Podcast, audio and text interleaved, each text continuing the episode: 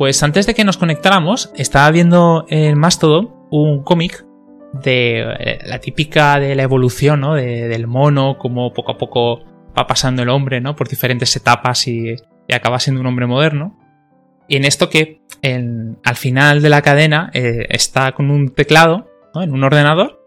Y la siguiente hay un, robot súper alto eh, que pone IA en, en su pantalla y está estirando de una cadena a un ser humano, ¿no? Que vuelve a encogerse, ¿no? A convertirse como un mono poco a poco.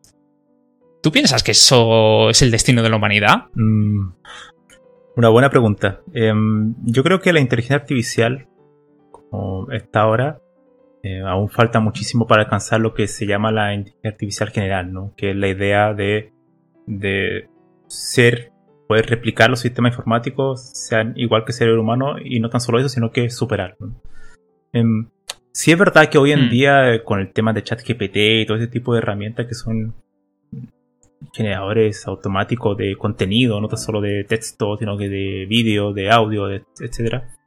Eh, es gracias a gran parte por la capacidad de cómputo, ¿no? Pero algunas personas especulan que, que eso también tiene un límite, ¿no? Entonces es probable que quizás caigamos en algún otro invierno, ¿no? Que siempre en la historia de inteligencia artificial hay como inviernos que significan que en algunos años ha detenido un poco el progreso de la investigación y hasta que vuelve otro tipo de, cambio que acelera de nuevo el desarrollo.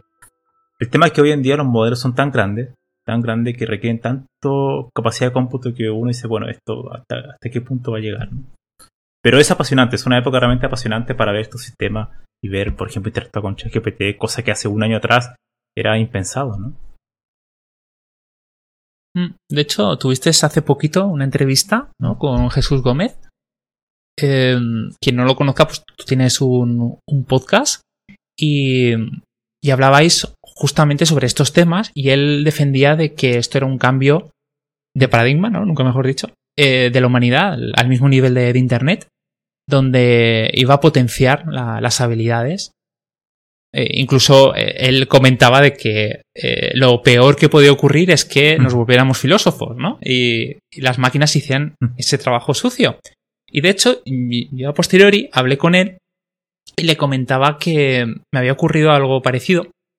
Y es que tenía una idea de cómo hacer un pequeño algoritmo. había planteado los pasos literales. Se lo había dado a ChatGPT o Copilot, no me acuerdo. Y al final, pues me había generado un código en Python que lo había probado. Mm, no estaba del todo acertado, tuve que cambiar un par de variables, pero sí me permitió en un tiempo récord eh, saber que esa idea que yo había tenido, pues era real, ¿no? Se puede llevar a la práctica. Y, y claro, ahí me di cuenta de ese clic de, oye, esto no viene a sustituir, ¿no? Viene a transformar nuestros trabajos y, convertirnos en, en, más seres humanos. Hay un camino técnico muy duro para llegar a hacer lo que hizo esa máquina cuando yo eh, me planteaba llevarlo a ver un prompt, bueno, mejor dicho, un, una representación gráfica ¿no? en, mi terminal de, ese resultado. Em, tal vez tenemos miedo al cambio, pero es algo natural que va a ocurrir en un momento. Sí, sí, yo creo que, bueno, en, este tema yo creo que hay dos, dos visiones.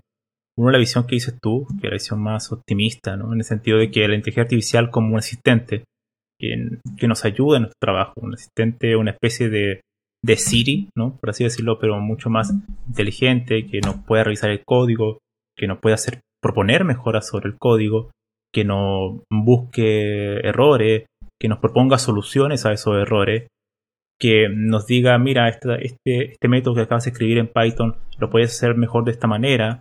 Y todo ese tipo de cosas van a ser muy útiles porque los sistemas van a ser una especie de IDE eh, inteligente, ¿no? que no tan solo vamos, nos va a permitir escribir código, sino que también vamos a poder reflexionar sobre el código que escribamos. Y estos sistemas van a ser nuestra especie de, de, coach, ¿no? De, entrenador personal, como las personas que van al gimnasio y son, eh, hacen un tratamiento contigo más o menos personalizado, ¿no? Bueno, hace lo mismo, pero a, a, nivel de código. Va a conocer tu código, lo va a entender y va a saber que, bueno, tú quizás programas de esta manera, entonces yo te voy a recomendar algo así, ¿no? Bueno, ese tipo de cosas que yo creo que ya se viene eh, en muy poco tiempo. Ahora, eso evidentemente trae consigo otro problema, que es la visión más negativa o pesimista en el sentido de que si vemos lo que ha pasado en los últimos años con los programadores de Star Overflow, que son programadores en la forma, en forma de meme, ¿no? De una forma irónica de referirse a los programadores que solamente copian y pegan código, sin reflexionar mucho sobre lo que, lo que están haciendo. Bueno, ¿cuántos sistemas eso se ha duplicado o se va a triplicar, ¿no? En el sentido de que, de hecho, ya había un paper hace poco de, decían que las personas que ocupaban esta herramienta como GitHub Copilot lo que estaban mucho más confiados del resultado que le daba el GitHub Copilot, que, o sea, no reflexionaban mucho sobre lo que el código que veían, sino que automáticamente lo, lo tomaban y asumían que estaba correcto. Pero en realidad estaba incorrecto, ¿no? Entonces, como que no reflexionaban mucho sobre eso. Y volvemos al tema de que este tipo de herramientas al final le sirven mucho más a las personas que tienen más experiencia en el código. Hmm, de hecho, es muy gracioso porque cuando se equivoca, tú se lo demuestras, oye, que esta línea que me has dado no funciona bien, ¿no? Y, te responde, al menos ChatGPT, uy, perdona, muy educado. Eh, este es el código que funciona bien. que te quedas reflexionando. ¿Y por qué no me lo has dado bien desde el principio?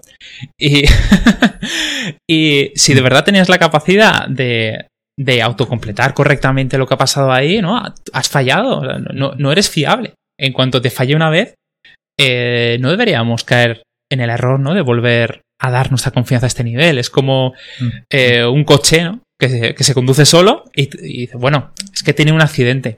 Ya, pero has tenido un accidente solamente con, con, has tenido cinco muertos en ese coche. Pues a lo mejor no puedes confiar en leer una novela mientras estás conduciendo. Y claro, está, está pasando, como tú bien dices, en que esas personas que ya de por sí utilizaban herramientas que estaban en la red la memoria colectiva, no, la inteligencia colectiva, ¿no? Como decía Jesús, eh, que es, es Star Overflow o es una Wikipedia o, cualquier cosa similar, eh, es esa actitud de no reflexionar, no buscar, de priorizar la velocidad, la calidad, eso no va a cambiar. Entonces estas herramientas tal vez incluso lo que hagan es que esas personas hagan mejor su trabajo. en el sentido de que tal vez, esto es una suposición mía, eh, ChatGPT venga a decir, te voy a copiar lo que tú estás queriendo, pero además te lo voy a personalizar, para que cometas menos errores por el camino. Y ahí va a cobrar de verdad sentido lo que es un copiloto. Es una persona que tiene menos experiencia que tú, está mm, con muchas ganas de enseñarte cosas que ha aprendido, pero tú tienes que tener eh, ese grado de experiencia para filtrar, para saber qué es interesante y no de lo que te está diciendo. Si no, acabas como pensando que es tu compañero, ¿no? Es un igual, lo cual es un grandísimo error. Sí, y, una cosa que uno puede percatarse cuando ocupa este tipo de, modelos es que en su estado actual eh, no saben decir no sé. Te, has dado cuenta que no, no, no, no, no sabes decir, bueno, no tengo lo suficiente para darte una respuesta, así que suspendo mi juicio, ¿no? Entonces, claro, Claro, Son claro. Unos prepotentes. Que te algo aunque hay un error y tú le, insistes, insistes y algo te van a dar, ¿no? aunque, y probablemente va a estar mal, ¿no? Claro, pues como, como alguien que está en prácticas, no te va a decir no lo sabe, te va a decir lo que sabe. Entonces, e, ese tipo de cosas es muchas veces como que hay que tener mucha precaución y sobre todo cuando uno ya, tiene experiencia, tiene que revisar el código. Muchas veces yo he probado con solicitándole algún algoritmo que, que haga en algún lenguaje y lo hace muy bien, pero a veces en alguna línea, en dos líneas, de no sé, de 50 líneas, se equivocó, ¿no? Entonces ese tipo de detalle uno lo puede corregir y ya. Pero claro, ¿qué pasa? Que muchas veces uno piensa esto y piensa como si el desarrollo de software fuera solamente un tipo de aplicación, ¿no? Pero hay muchos tipos de aplicación y hay mm. aplicaciones que requieren mucha más eh, verificación, mucha más precisión, donde no se admiten prácticamente los errores, donde no hay ese nivel de tolerancia para lo que podría haber, por ejemplo, una aplicación web, ¿no? un formulario. Si la tabla no carga, bueno, intentaremos de alguna otra manera que cargue, ¿no? Pero en sistemas, por ejemplo, de aeronáutica, de, cuestión donde tenga que ver o involucre la vida de un ser humano, si algo falla, bueno, ese tipo de cosas, ocupar este tipo de herramientas, algunos creen que eh, es todavía muy maduro para, para hacerlo. Claro. De hecho, estas herramientas no están hechas para mimar tu código, sino para cumplir su objetivo, autocompletar e intentar que sea lo más creíble posible, ¿no? Que, que no haya un contraste muy elevado con la realidad.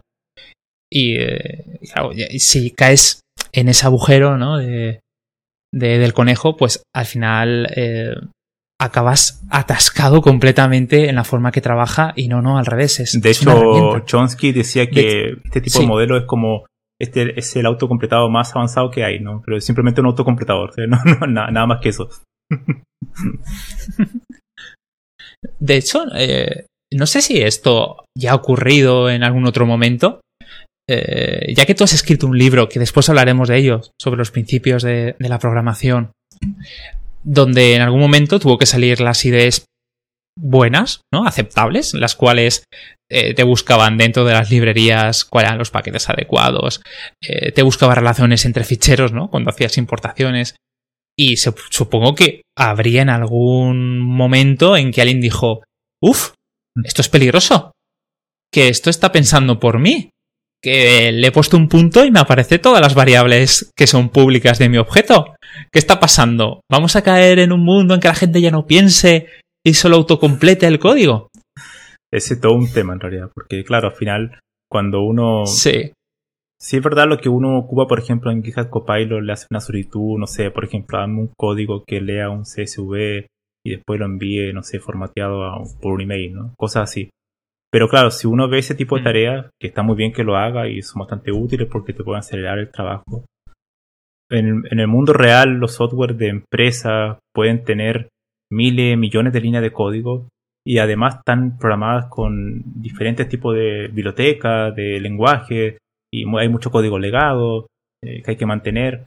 Entonces, claro, la pregunta es eh, cómo estos sistemas van a poder eh, ayudarte en ese tipo de tareas, sobre todo cuando vienen requisitos humanos, porque al final el software se basa en eso, son requisitos que te lo solicita un ser humano, tú tienes que traducirlo al código.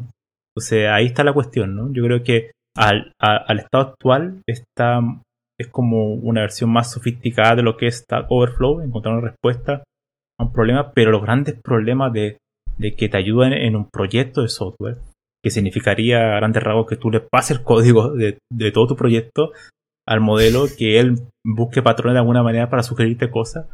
Eso, aparte, tiene varios problemas legales también. Eh, es todo un tema que eso sería de gran ayuda, pero es, es bastante complejo llevarlo a cabo. De aquí te podría hacer otra pregunta. Eh, has utilizado una inteligencia artificial, no te digo para escribir tu libro, sino para apoyarte. Sí, totalmente. Bueno, ChatGPT yo lo ocupo bastante como, como un editor, en el sentido de que, por ejemplo, cuando escribo un párrafo o, dos párrafos, yo soy de la idea de que cuando tengo un párrafo escrito lo vuelvo a escribir, ¿no? Me preocupa mucho el tema del lenguaje, ¿no? Hmm. Yo ese otro día pensaba, yo, yo más... Hay, hay, dos tipos de personas que escriben libros de informática, ¿no? los informáticos que escriben libros técnicos y los escritores que ocupan la informática como medios para expresar su idea. ¿no? Yo, soy más del segundo grupo en ese sentido. Eh, me gusta más el lenguaje, el lenguaje natural, en este caso el español. Me siento más escritor en ese sentido. Y ocupo la informática para, para, dar un poco eh, un cierto panorama, ¿no? Poner como la ruta en base a, mis ideas usando la informática como medio. Entonces, claro, eh, me importa mucho el tema de reescribir, reescribir constantemente los párrafos. Y muchas veces cuando tú ocupas ChatGPT como editor, te da muy buenas sugerencias. Por ejemplo, eh, para ser más conciso, para evitar frases que son demasiado largas, que son muchas veces muy confusas. Y bueno, ese tipo de cosas te ayuda bastante. De hecho, yo lo he ocupado y ahora en otro libro que también estoy escribiendo, también lo estoy ocupando y ayuda bastante, te ahorra mucho, mucho tiempo en, el proceso de escribir. Sí, sí, te doy totalmente la razón. Incluso lo echo de menos cuando utilizo LibreOffice o algún sistema que no tiene implementación. Ya, tal vez la tenga, hay algún plugin por ahí, pero yo de momento no me he tomado el tiempo para encontrarlo. Y digo, ¡puf! ¡Qué rollo! Tengo que escribir tres párrafos enteros yo solito, sin, sin ninguna plantilla, sin ninguna base. Porque es cierto que te da ideas y muchas veces se adelanta a lo que tú ya quieres plantear, ¿no? Porque va viendo por dónde van los tiros, en qué te estás apoyando, incluso eh, puede adivinar cómo quieres terminar eh, el párrafo o el siguiente o escribir el siguiente párrafo. Y muchas veces lo ves y dices, te cambio esto, esto y vamos a vamos a hacer otra cosa. ¿No? Te quita ese trabajo duro. De hecho, una de las cosas que yo le pregunto muchas veces es, eh, dame una calificación de 1 a 10 a este párrafo siguiente, le paso entre comillas, de 1 a 10 ¿Ah, ¿Sí? y sé crítico. Eso es importante, sé crítico, critical. Si yo me empieza a decir, bueno, este falta, eh, tiene este error, tiene este problema, te sugiero que hagas esto, esto, esto, hago los cambios. Entonces empiezo un proceso de retroalimentación hasta que ya llego a una nota más o menos de 9. Y realmente cuando yo llego a la nota de 9, que estaba en 7 antes, por ejemplo, me doy cuenta que realmente cuando yo lo vuelvo a leer es un proceso que digo, está, está, está, está mucho mejor, eh, lo ha pulido mucho más. Y lo que yo podía haber tardado antes un mes en hacerlo, ahora lo tardo eh, unos par de minutos, ¿no? Porque muchas veces lo que ocurre cuando tú escribes, estás cegado a lo que acabas de escribir y no ves ese tipo de errores, una coma mal o hay mucha repetición de palabras. Pero después cuando duermes o al día siguiente, la semana siguiente lo vuelves a leer y dices, ah, mira, esto, esto lo puedo mejorar así, así. Entonces ahora ese proceso se ha, se ha cortado, ¿no? Y con ChatGPT eh, ayuda bastante en ese tipo de cosas, ¿no? Muchísimo. Lo utilizas como Revisot, ¿no? Como el revisor IA. Exactamente. De hecho, tú puedes. Eh, hay, hay, cuestiones como tú le puedes preguntar en estas tres categorías.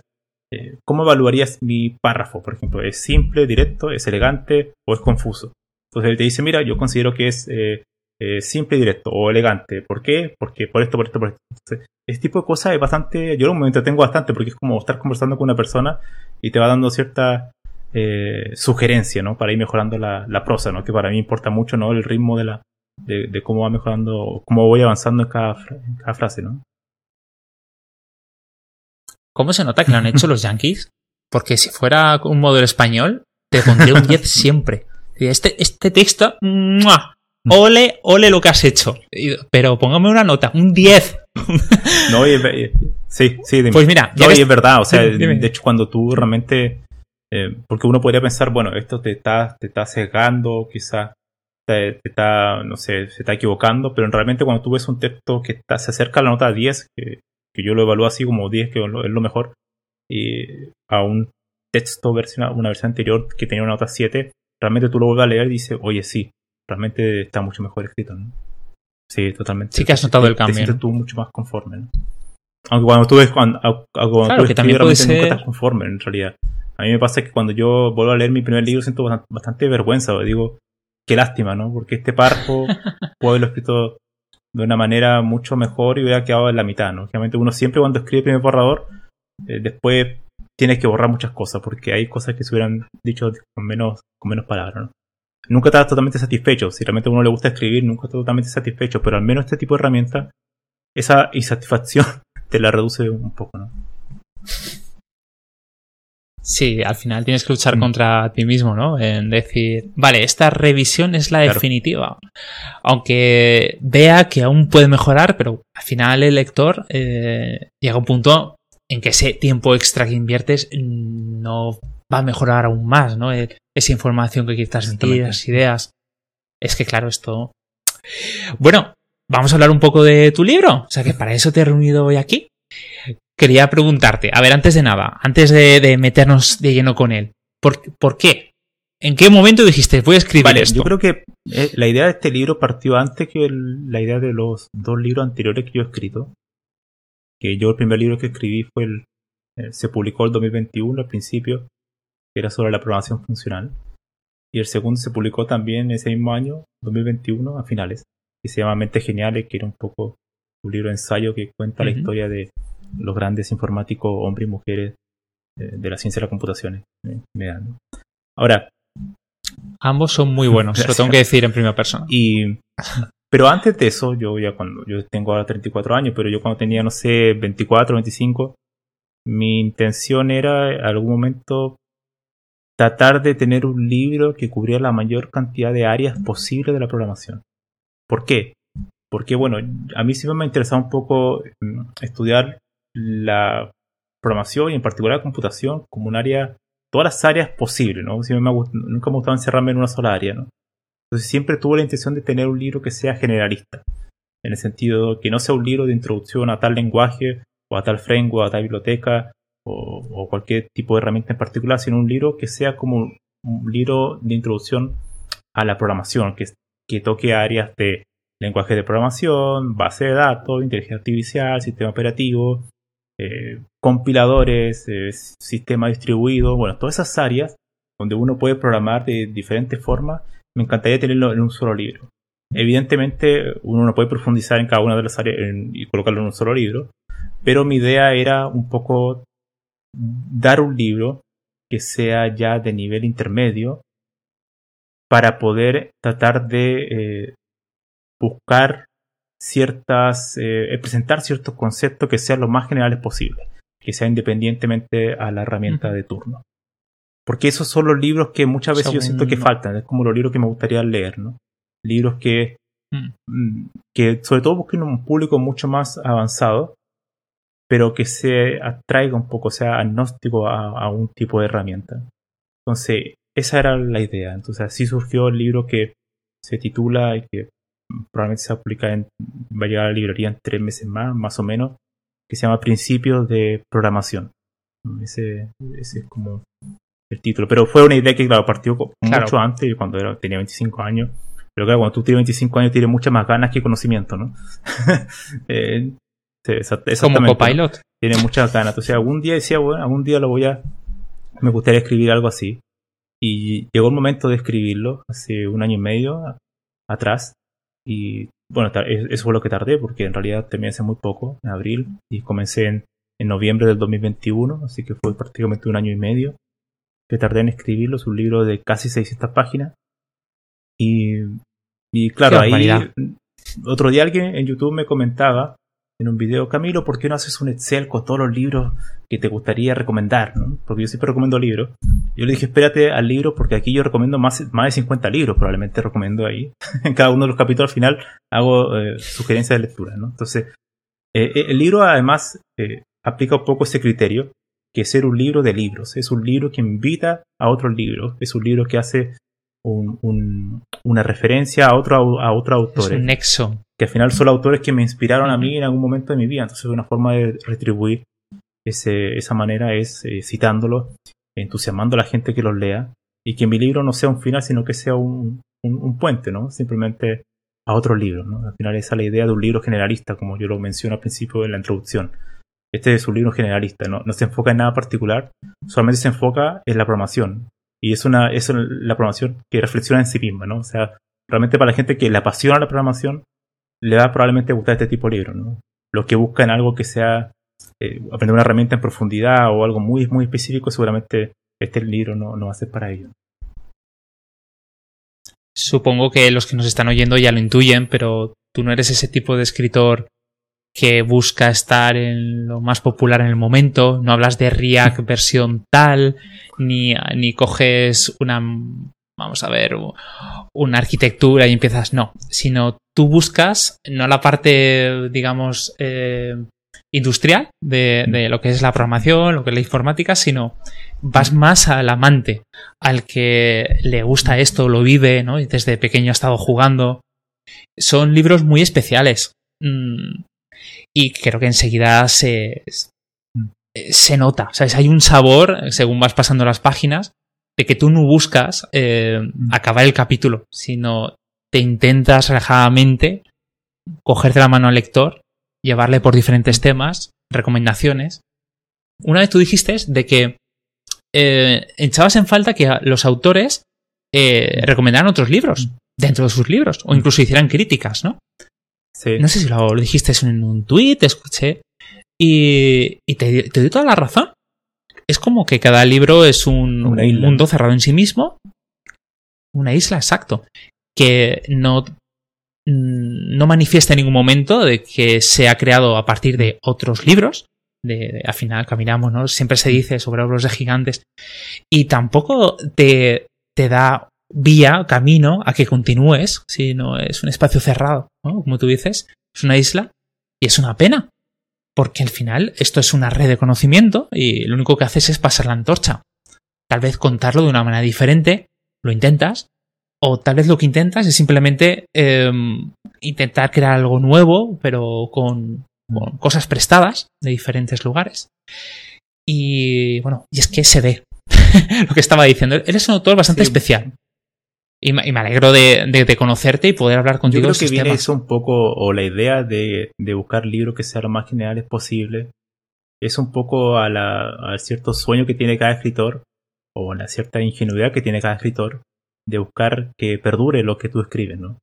Y una forma de perdurar es, atacar algo general, ¿no? En el sentido de que si tú atacas una tecnología, uno como informático sabe que la tecnología va a quedar obsoleta en unos tiempos más, en un React o unos 3, 4 o 5 años más, y va a aparecer otra cosa. Entonces mi libro indudablemente va a quedar obsoleto.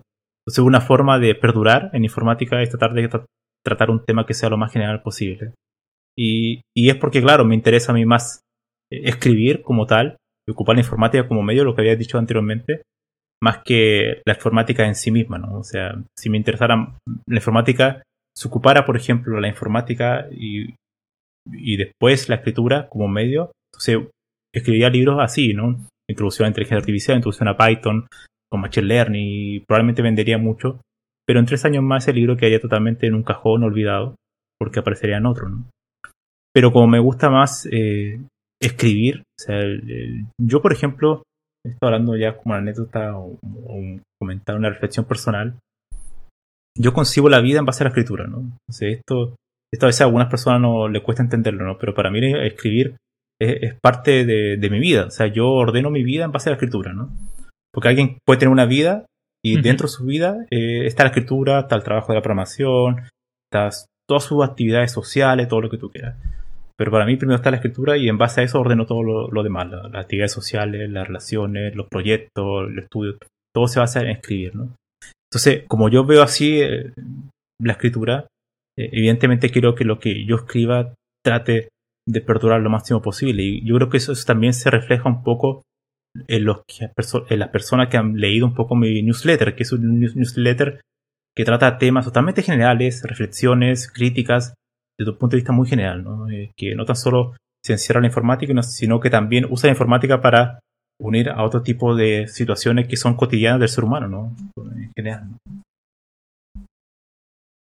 Si tuvieras un poco retroalimentándome de lo que hemos hablado antes, de que te apoyas en Copilot o ChatGPT, ¿qué nota pondrías a tus anteriores libros y cuál le pondrías ah, a este? Esta pregunta muy, eh, es, muy difícil y muy triste igual decir eso, porque, porque claro, bueno, eh, yo por ejemplo mi libro no los tengo en mi estantería, ¿no? Los tengo ahí en alguna otra parte porque para qué, ¿no? Hay otras cosas más interesantes por leer, ¿no?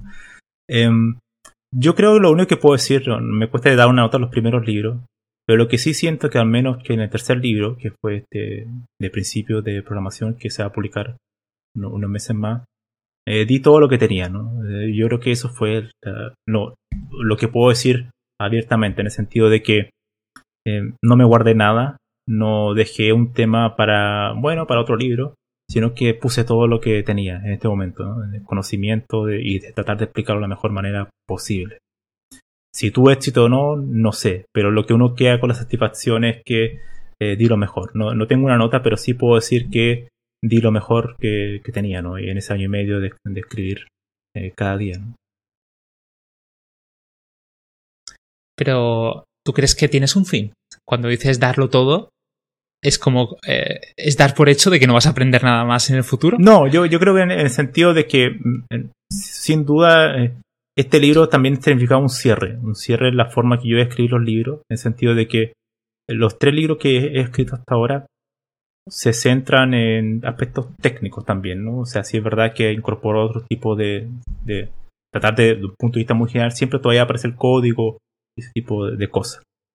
Pero los libros que tengo pensado escribir desde ahora en adelante no, no, abandonan la informática, evidentemente, siempre la informática está presente en todas partes en, mi escritura, pero eh, lo enfoco más como una especie de ensayo, ¿no? que un poco un, yo tengo una reflexión o una crítica y, empiezo a, redactar un libro que cuenta diferentes historias sobre, no sé, cualquier cosa. Entonces, mira, de hecho voy a adelantar algo, un poco de lo que estoy escribiendo ahora, brevemente. A ver, va, va. Primicia. para, que se entienda, ¿no? Por ejemplo, el, último libro que estoy escribiendo ahora, no, tengo editorial ni nada, pero eh, ahí veré después, el primero prefiero terminarlo, después veré si lo puedo publicar o autopublicar, no sé. Se llama La desilusión de programar. Ese es el título. La desilusión de programar es un libro que ataca una noción que hoy en día eh, se ve en todos lados que todos quieren ser programadores, ¿no? O sea, todo es un mundo maravilloso, feliz, donde hay bootcamp, donde hay, cursos de todo tipo y todo. Cualquier persona puede ser programador hoy en día. Entonces, ese libro ataca, va a una idea totalmente contraria, ¿no? Que la programación en sí misma es una disolución, ¿no? En el sentido de que es una imposibilidad, que uno nunca realmente puede ser lo que uno le gustaría hacer. No tan solo eh, a nivel técnico, ¿no? De escribir el programa que a ti te, que tú soñarías con escribir, sino que también en cómo tú te relacionas con tu equipo de trabajo, ¿no? Hay un, la actividad misma es una actividad llena de errores, de frustraciones, de fracasos. Entonces, toda esa noción negativa yo trato de eh, plasmarla en ese libro, ocupando también historias de otras personas que han, sufrido incluso la persecución ya a niveles mucho más extremos de gente que, eh, como por ejemplo Aaron Swartz, ¿no? Eh, todo el tema que sufrió de persecución por lo que, por su trabajo, ¿no? Que después lo llevó al, al suicidio, ¿no? Y, historia muy lamentable, ¿no? Entonces ese libro un poco trata va, trata de recopilar ese tipo de cosas, ¿no? El aspecto, el lado B de, la programación, que no es todo maravilloso, sino que también hay un lado triste de, una cierta, de que cada uno de nosotros tenemos una cierta incapacidad, ¿no? De, de, querer ser lo que nos gustaría ser, pero no podemos serlo, ¿no? Por diferentes motivos. Entonces, ese libro es un libro que, claro, ya no es técnico como tal, sino que es un ensayo. Entonces, yo creo que ese tipo de libro es lo que voy a empezar a escribir ahora. Eh, también porque me permite eh, expandir un poco más la, prosa, ¿no? En el sentido de que ya no estoy encerrado más a mostrar ejemplos de código, sino que a escribir página y página de párrafo donde tengo que trabajar muchísimo con como cómo cautivar la o cómo llamar atención al lector, ¿no? Entonces, ese tipo de cosas. Pero evidentemente sin olvidar la, la, informática y la programación, que es algo realmente apasionante en mi vida, ¿no? ¿Tú crees que vivimos en una profesión eh, que tiene una trampa, que es una caja con un queso y un palito para atraer nuevas generaciones y luego se dan cuenta de que esto no es tan bonito, ¿no? Como ese youtuber con luces de neón, esas barbas perfectas, esos teclados exactamente, luminosos. hoy en día eh, como que mm, si uno ve, por ejemplo, esto es muy significativo, ¿no? Si uno ve los youtubers, yo no tengo ningún problema con los youtubers, en realidad de programación hacen una labor muy positiva que es eh, expandir el conocimiento pero si uno ve sus Twitter, por ejemplo, sus tweets o timeline, son todos más o menos similares, más o menos idénticos y no son muy críticos, sino que son demasiado positivos hacia todo. Y también en parte hay una cierta... venden ciertas ilusiones, ¿no? En el sentido de que tratan de pensar que, bueno, eh, cualquiera puede aprender a programar, eh, todo es posible, hay como ese discurso de autoayuda, mezclado con aquí tengo mi curso, cómpramelo. Entonces, todo ese tipo de cosas creo que también dañan a la, a la profesión. Pero es, eh, es, lo, es, lo, que ha sufrido toda profesión que se ha vuelto famosa de repente, ¿no? Hoy tenemos la suerte de ser una profesión que mm. se paga muy bien. Y bueno, mucha gente quiere meterse a este mundo. Pero hay mucha gente que se quiere meter a este mundo, a este mundo por los eh, motivos equivocados, desde mi punto de vista. Y bueno, ese es darle a presentar ese lado B de esta profesión, que también es una profesión bastante sacrificada, que también es una profesión que requiere mucha hora de soledad, por más que se venda como una profesión que tiene que trabajar en equipo y todo ese tipo de cosas, que es cierto, evidentemente, pero al igual que la matemática o al igual que la escritura, hay momentos vas a tener que pasar varias horas tú y, y, tu pensamiento, ¿no? O en este caso con el computador, ¿no? Y es mm. un costo a pagar, evidentemente. Sí, y ya no solamente eso, eh, también tienes que mm. tener la suerte. Porque puede ser que empieces en esta industria, eh, te acaben llevando un equipo que están manteniendo mm. una versión de Java 1.2 mm. en una universidad, en un sótano, donde vas a tener de compañeros a unas ratas y unas arañas. Y en ese contexto fantástico vas a estar adquiriendo una experiencia propia desactualizada, ¿no? No vas a tener esa fortuna de tener esa, ese guía, ¿no? Ese maestro que te abra, ¿no? A nuevas herramientas. Y ya no solamente eso, sino que es muy difícil entrar, en el sentido de que hay muchas vías, como tú dices, es muy accesible, muchas ramas, puedes acabar en una bootcamp, puedes acabar en un máster, puedes acabar eh, leyendo ciertos libros, siguiendo a ciertos youtubers, metiéndote en cursos online, de verdad, mm. es, inmensa la oferta y además gratuita, las universidades también tienen módulos, pero ¿quién sabe de todo eso? ¿Cuál es la correcta? ¿no? ¿Cuál es el, camino que menos heridas te van a dejar cuando de verdad tengas que entrar en la profesión? Y luego hay ciertos conocimientos, esto ya te lo digo yo como, como docente, de que no se quiere poner sobre la mesa, no se habla del elefante, pero están ahí, como por ejemplo a saber inglés. Es verdad que tú puedes tener un traductor al lado cuando entras en un documento que casi todo va a estar en inglés, puedes ir copiando y pegando, pero hay un puntito en que no saber idiomas eh, va a hacer que te quedes atascado y dependas de un contenido mm. que es muy pequeño, es muy ínfimo. Cuando tienes un problema de verdad, además eh, tú me, lo podrás confirmar, tienes que mm. meterte en lo más profundo de Internet, sin caer en la Darknet, quién sabe, incluso también cruzar esa frontera, hasta encontrar ese mail list que se quedó archivado en, en Google eh, Groups, en un sitio, en una esquina que lo iban a borrar el día siguiente, y con eso lo consigues resolver. ¿Y cómo has llegado hasta ahí? Porque tienes cierta experiencia, porque sabes inglés, porque sabes cómo buscar, qué palabras claves utilizar.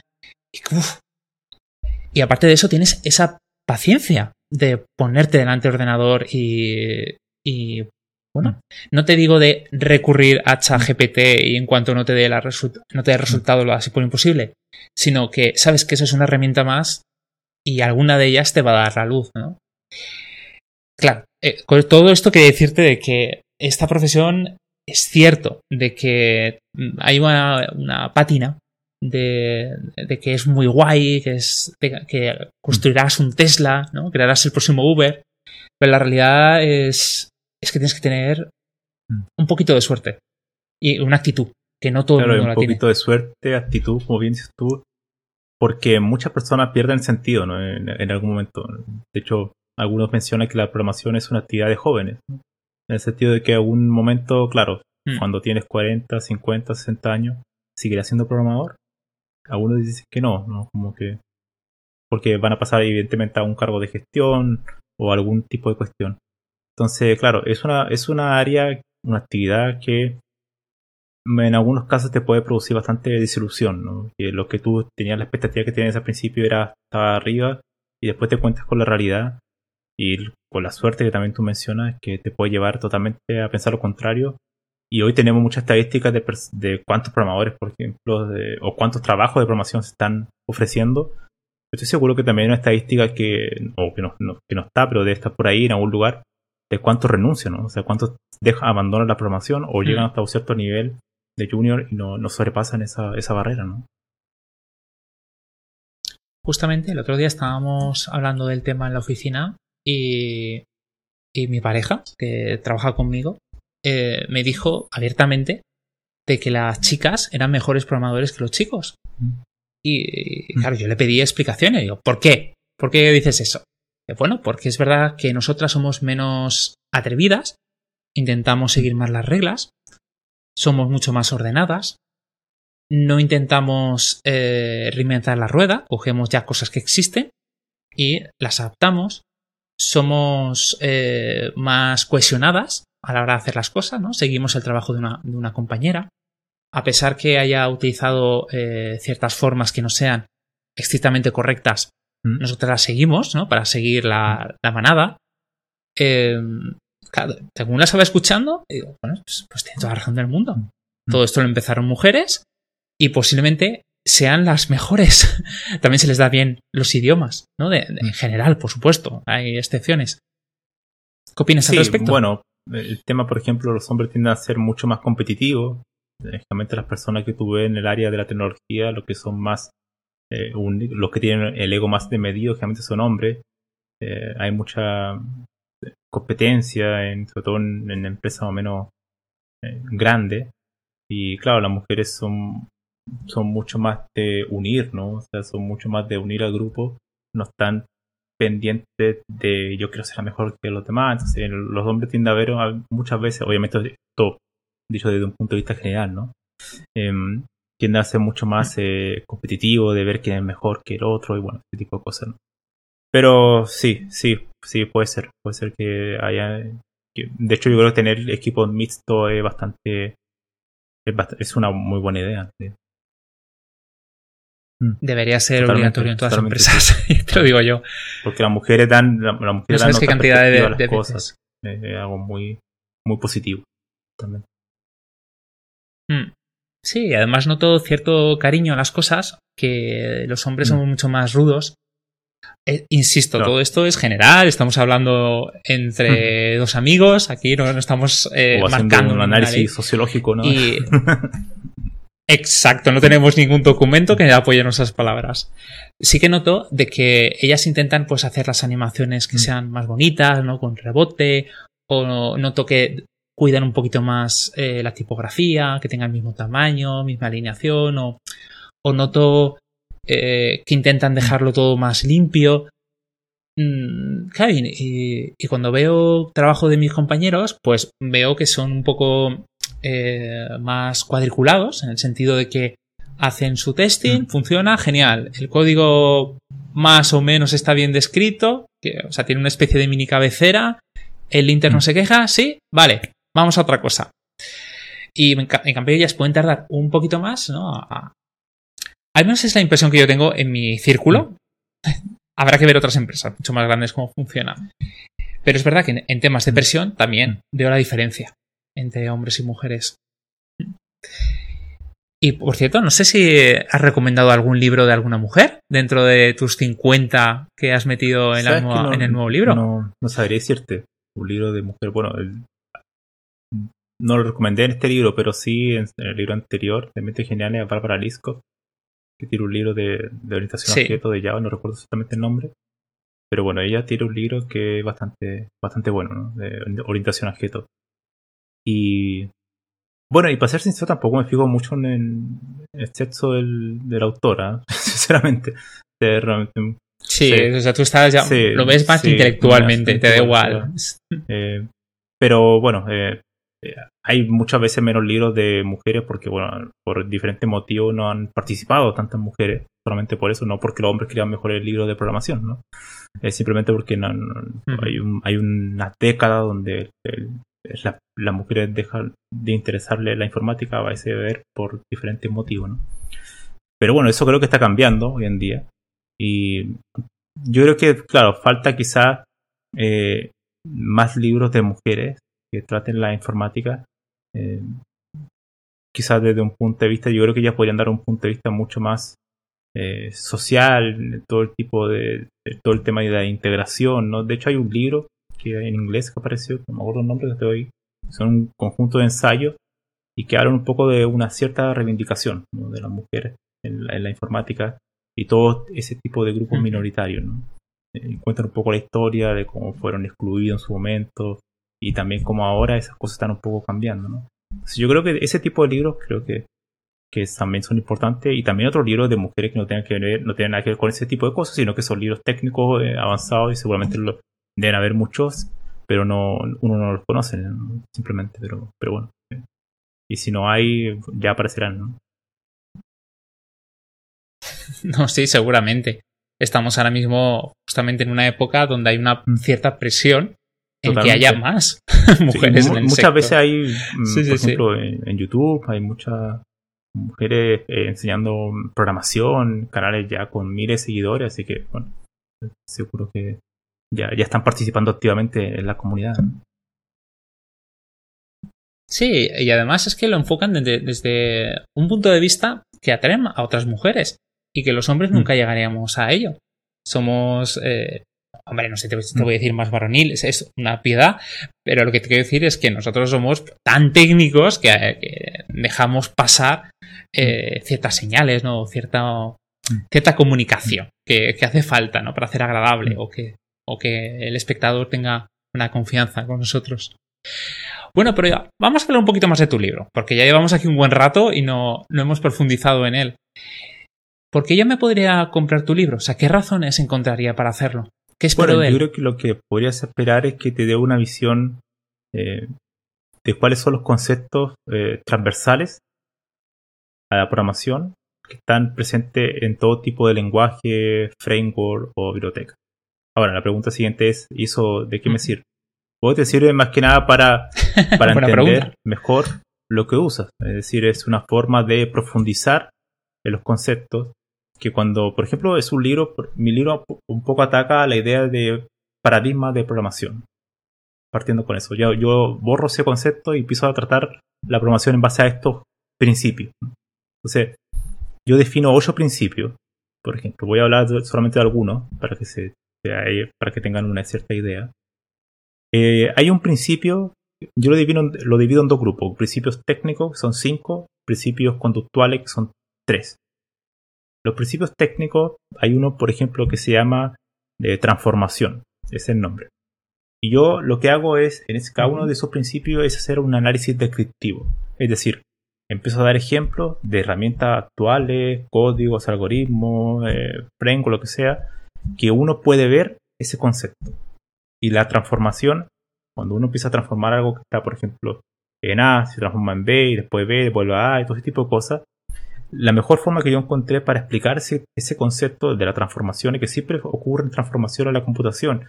yo paso un formato de un fichero, transformo a otro formato. Está lleno de transformación en todas partes, ¿no? Entonces yo ocupo la programación funcional para eso, para explicar en particular ese principio de las transformaciones. Ya aparecen conceptos como la simetría, ¿no? O sea, cuestiones que yo puedo transformar y después se pueden volver a regresar a su estado actual en base a diferentes ejecuciones de funciones. Bueno, todo este tipo de cosas lo explico en ese, en ese, en ese principio y ocupo algunos lenguajes funcionales o herramientas técnicas para explicarlo de mejor manera, para decir, mira, en la programación vemos siempre este principio de la transformación. Porque muchas veces nosotros ocupamos una herramienta, un framework, pero no, no, nos detenemos a, pensar, a ver, pero ¿cuál es el principio de fondo de lo que estoy haciendo? ¿Qué estoy haciendo aquí? Bueno, estás haciendo transformaciones, ¿no? Y esto es una transformación. Hay otro principio. Sí, dime. Es muy. Sí. perdona que te haga un inciso. Es muy, muy interesante lo que dices porque eh, hay algunos vídeos de YouTube que te explican cosas muy, muy básicas, como mm. cómo funciona una puerta lógica o cómo trabaja la memoria RAM, pero ni siquiera te hablan en, la época actual, sino cogen el procesador, el, Z80 o cualquiera de la época y te ponen a explicar de cómo estaba montado, cómo gestionaba el desbordamiento, todo ello. Te quedas, se te desmonta eh, todas esas eh, mm. tonterías que, te, que, te, vas haciendo con el tiempo. Te das cuenta de que estamos ante una máquina con una complejidad es inimaginable. Y, luego, por supuesto, entiendes mm. por qué ocurre lo que ocurre en ciertas ocasiones. Sí, exactamente. Entonces, sí, exactamente. por favor. Al final, si tú comprendes un principio, al final estás comprendiendo mejor la programación en sí misma, ¿no? O sea, cuáles son los principios subyacentes a, la herramienta. O sea, es como bajar una capa de abstracción, ¿no? Un poco más, más, más, abajo, ¿no? Porque al final la transformación tú la puedes ver en cualquier cuestión prácticamente. O sea, cuando yo eh, escribo un papel, eh, un párrafo a, mano, después lo paso al computador, escribo, bueno, hago una transformación de mi escrito, ¿no? Ahora está en papel y ahora está en formato digital. Bueno, en todas partes vemos transformaciones. Eso es un principio. Hay otro principio que es el principio de estado. Y el principio de estado es simplemente que, bueno, yo tengo un valor 1, después paso a 2, ¿no? Cambio de estado. Eh, de un lugar ya no es simplemente una transformación, sino que es la misma, la misma esencia, el mismo, la misma variable, por así decirlo y ahora esa variable toma eh, otro valor, ¿no? pero sigue manteniéndose en un mismo lugar de memoria, tomando el ejemplo de, del hardware. Entonces, para explicar ese principio, yo hago uso de todos los lenguajes que son más bajo nivel que hay, ¿no? Eh, un lenguaje que tenga que ver con la arquitectura de ensamblador, ¿no? Entonces, porque ahí uno ve claramente cómo cambian los estados de muy bajo nivel. Entonces, claro, porque vemos ya una conexión directa con el hardware, ¿no? Entonces yo creo que en ese principio tendría mucho mejor ocupar ese tipo de, herramientas para explicarlo, ¿no? de ver la importancia de los estados, de la mutabilidad, todo ese tipo de cosas. ¿no? Entonces ahora vemos que yo ocupo diferente, no sé, un lenguaje ensamblador cualquiera, después hago otro ejemplo de mutabilidad y ahí explico el concepto de estado, el cambio de estado, ¿no? que es realmente inherente a la computación. En todas partes vemos también cambio de estado. Y por último, para otro principio más, es el de coordinación el coordinación, uno ya podría sospechar que vamos a hablar sobre la concurrencia, ¿no? el paralelismo. Porque todo lo que uno hace en concurrencia, cuando hace, crea un thread o hace un proceso paralelo, internamente lo que está ocurriendo es que hay una coordinación.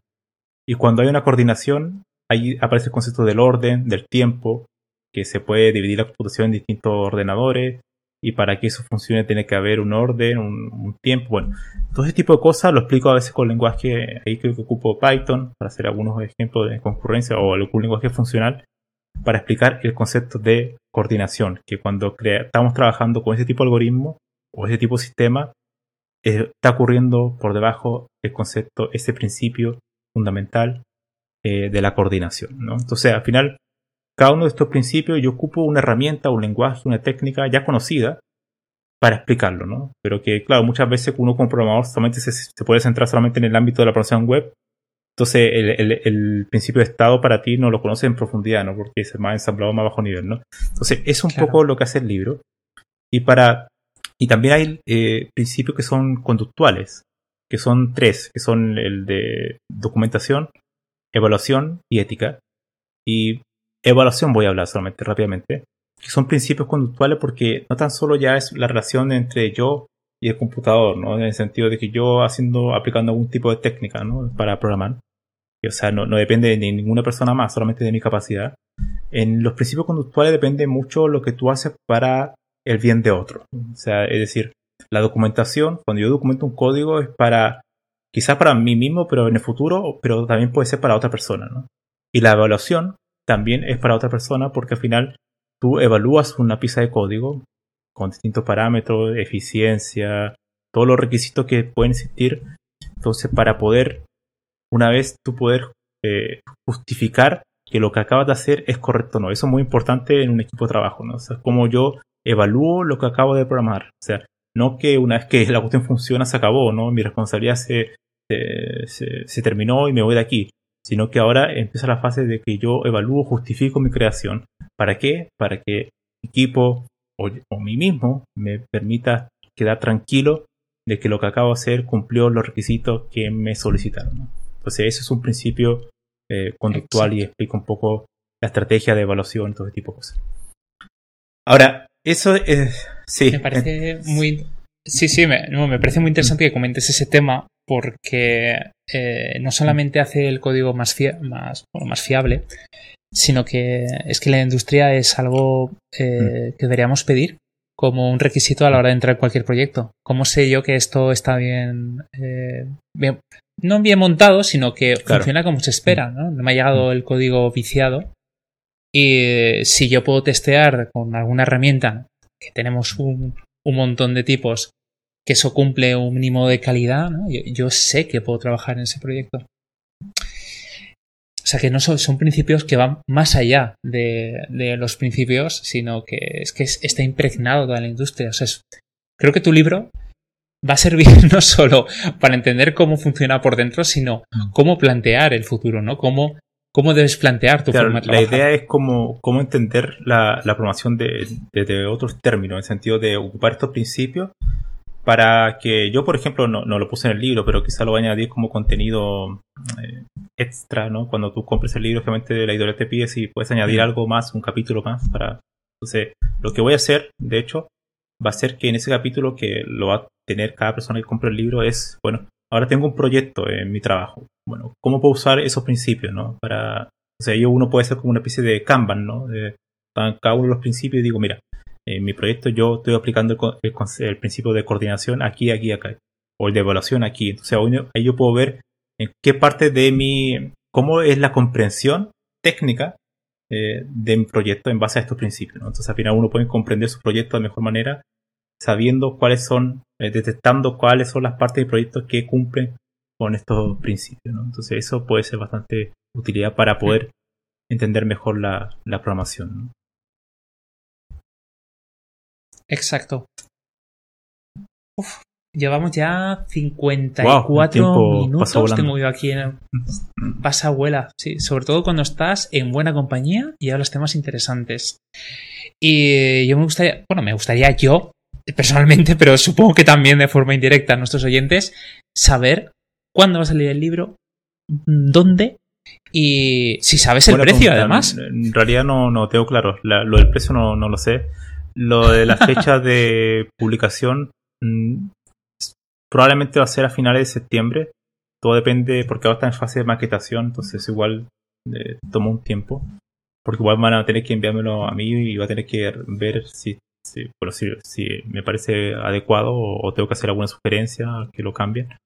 Pero probablemente se va a hacer en septiembre y ya en octubre quizás se va a hacer la presentación en un lugar eh, físico, bueno, en Barcelona, en Barcelona. ¿Dónde lo harás? Vivo. Así que ahí seguramente lo, lo haré, lo presentaré. Y sí, pero sí, yo creo que va a ser en septiembre, se va a publicar, ¿no? Y va a estar en, en Casa del Libro, en Snap, que son como los lugares tradicionales en, España. Sí. Pues no sé si firmarás libros en aquel lugar donde presentes el libro, pero a mí me encantaría tener ahí una primera edición, que luego esto se revaloriza. ya sabes que las, las primeras ediciones de los libros famosos se venden a precios disparatados. Entonces, nada, ahí estaré. Y, bueno, también quiero invitar a todos los que les guste este mundillo que rebusquen en internet tus libros, que no pirate, que vean que el, que el, libro en Amazon o donde sea, donde se venda, que se pueda adquirir y, y por favor fomentar que personas como Camilo puedan seguir escribiendo. Esto no va sobre apoyar a un escritor, sino una industria. en realidad, aunque no me compre nadie, igual algo así escribiendo, en realidad. si me compran, mejor, pero bueno, es así.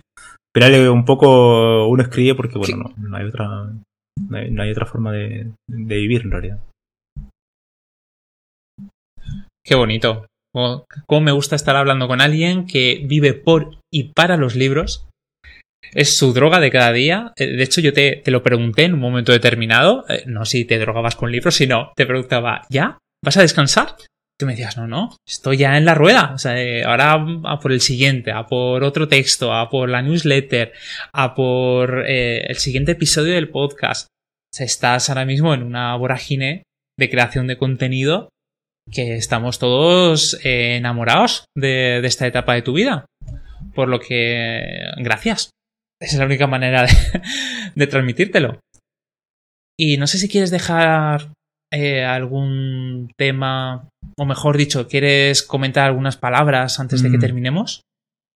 Sí, bueno, yo creo que lo único que podría decir quizás lo que trataba de hacer en estos libros, eh, en, mi newsletter también, lo que trato de mencionar, es que hay que mantener cierta, cierto espíritu crítico a lo que uno hace no enamorarse a ciegas. Eh, eso está bien para otras cosas en la vida, pero para las cosas que son como de conocimiento hay que siempre tener una cierta eh, escepticismo. Y cuando uno se proponga, por ejemplo, eh, crear contenido, sea el contenido que sea, vídeo, podcast, libros, tratar de proponer algo que no se haya tratado, ¿no? Algún tema quizás no tratado en español, o recombinar temas, ¿no? Eso es muy importante. Tratar de hacer algo distinto, Yo creo que eso eso se agradece cuando aparece un libro, no sé, por ejemplo, un libro que tratara, sería genial por ejemplo ir a la librería y encontrar un libro que diga, bueno, desde Sócrates hasta Turing, ¿no? O cómo la historia de Grecia se relaciona con el inicio de la computación, ¿no? Temas que parecen a priori eh, totalmente desconectados, tú los puedes conectar de alguna manera, ¿no? Entonces, ese tipo de cosas, de proponer ideas nuevas, más o menos locas, de, de escritura o de podcast, es lo que fomenta la creatividad humana, ¿no? Entonces yo creo que eso es lo más fascinante, ¿no? Al menos leer cosas así o escuchar podcast o vídeos que propongan cosas así, creo que al menos yo estaría fascinado de, de, ver ese tipo de contenido, ¿no? Pues ya habéis escuchado. Principios de la programación por Camilo Chacón, un investigador predoctoral en IA, apasionado por la informática y enamorado por el conocimiento. Em, muchas gracias por haber estado aquí y por. Eh, muchísimas gracias a ti, Andros. siempre un placer hablar contigo. Eh, has estado dos veces en mi podcast, así que esos dos episodios siempre lo, he disfrutado muchísimo. Así que las veces que tú me invites a participar, yo feliz estaré, estaré por aquí. ¿no? Sí, y eso dice muy poco de ti, porque yo he ido dos veces y he ido gente mucho más inteligente que yo, solo una. Eso tienes que corregirlo. Pero bueno, siempre es un placer. Siempre que me llames, ahí estaré, no lo dudes. Hoy no hemos podido contar con Javier Archeni, ni con David Vaquero, ni con Anthony Getzel, porque están con sus historias, que no vienen al cuento. Además, también quería que este podcast fuera un poquito más personal. Y creo que eh, los oyentes lo vais a agradecer.